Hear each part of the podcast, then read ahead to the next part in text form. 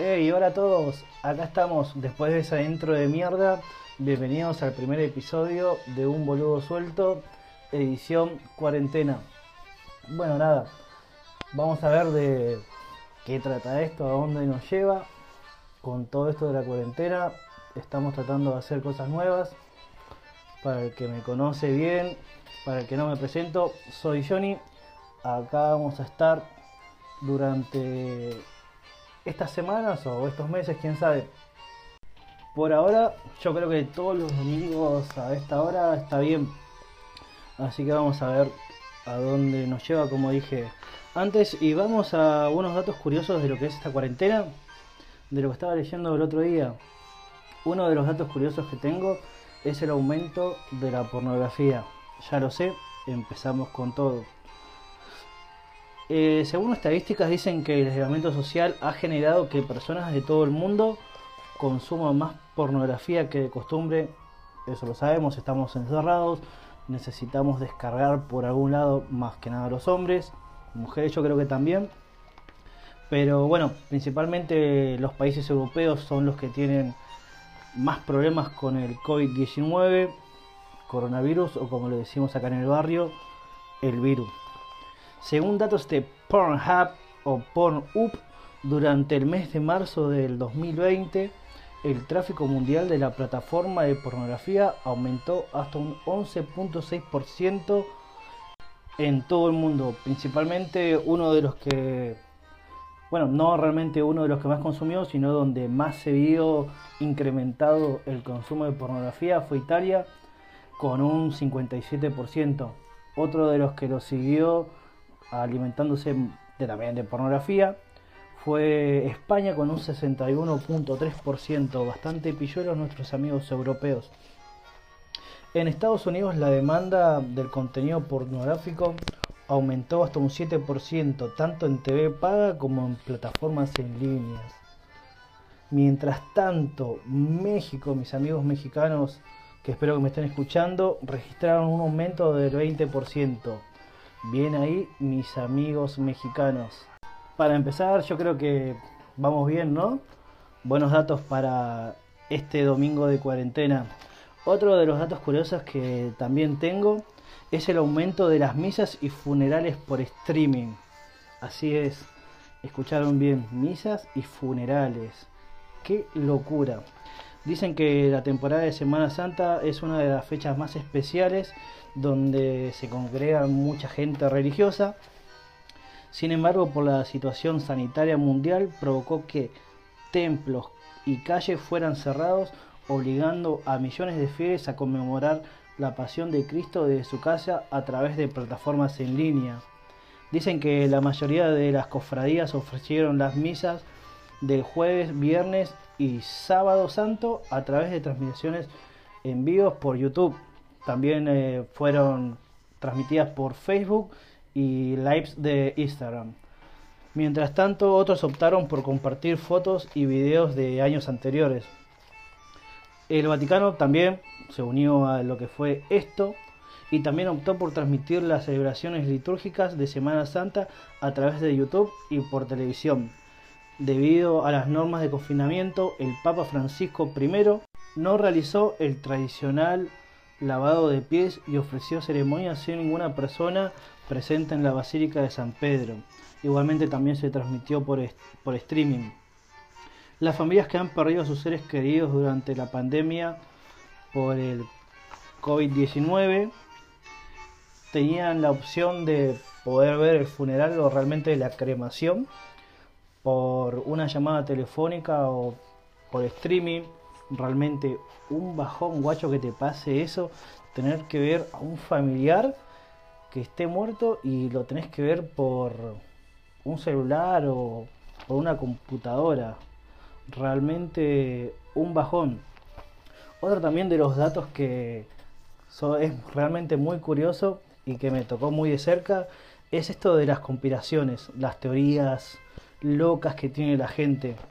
A principios de abril, si todos supongo que deben recordar, empezaron a reportarse ciertos de, cientos de publicaciones en redes sociales como Facebook y YouTube sobre teorías de conspiración que vinculan que las señales de la red 5G propagaban coronavirus.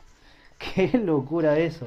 ¿Cómo vas a pensar que una antena puede dar coronavirus? Bueno, qué sé yo. Hay gente para todo, ¿no? Debido a la información falsa que se volvió viral en las redes sociales, algunas personas en Reino Unido comenzaron a quemar las antenas telefónicas móviles que iba a proporcionar 5G a ese país. Una de las conspiraciones más recientes sobre el coronavirus y tecnológicas tiene que ver con nuestro amigo y fundador de Microsoft, el filántropo y millonario, no, no es Iron Man, sino Bill Gates.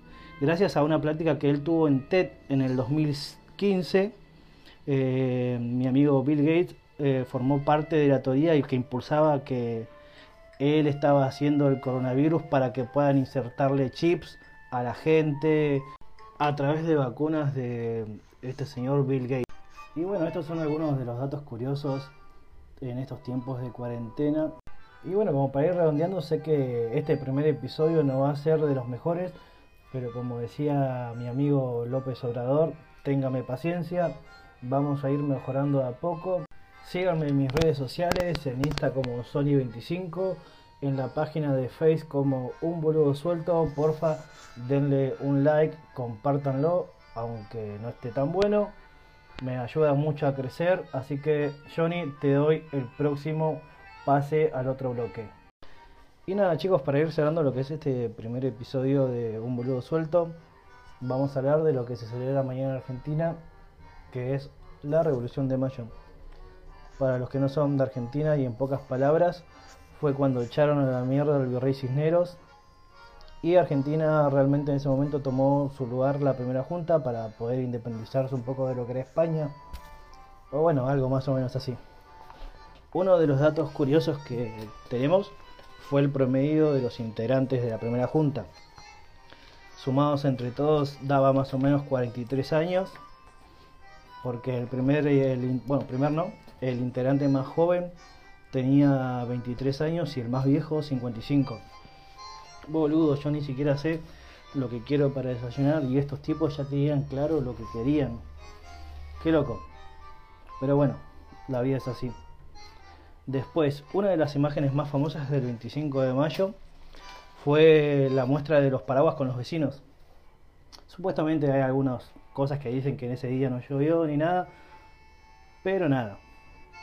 Uno de los emblemas y en las imágenes que se muestra siempre es a la gente con sus paraguas mientras llovía en Buenos Aires en ese momento.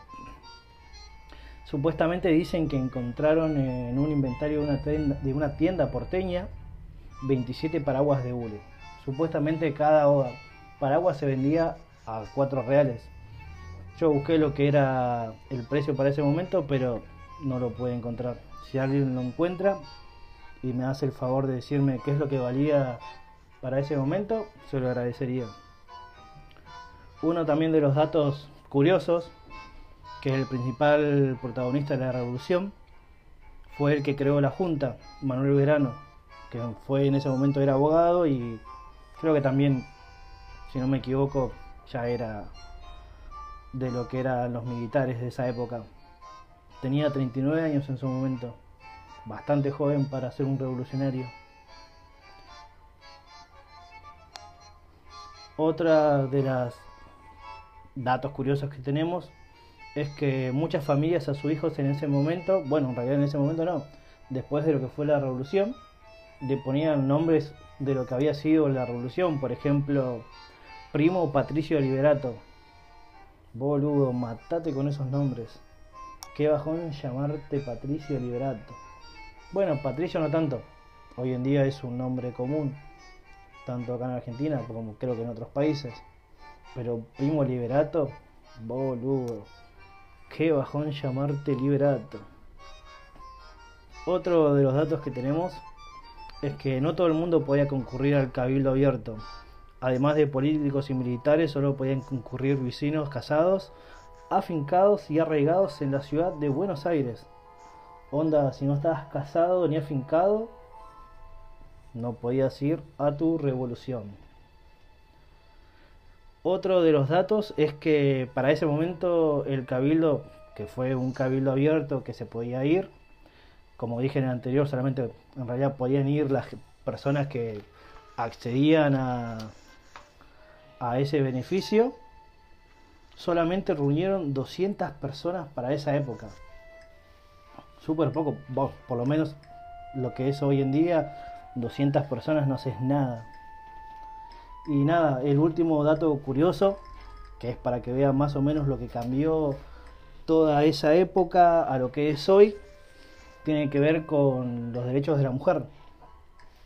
Porque en ese momento no se podía salir, o sea, las mujeres no tenían los derechos que hoy tenían. Así que gócenlos, que hoy lo tienen. Y el dato es que en ese momento histórico, la mujer honrada y de buenos modales y costumbres solo tenía tres oportunidades para salir de su casa. El día del bautismo, el casamiento y el día de su entierro. Boludo. Y acá muchas se quejan. Bueno, hoy en día la pandemia también no la dejan salir, ¿no? Pero nada, esas fueron una de las perlitas de lo que fue el 25 de mayo. Así que nada, nos vamos a ir despidiendo chicos y nos vemos el próximo domingo. Y como decía un amigo, nada es delito, todo es deleite. Nos vemos la próxima semana.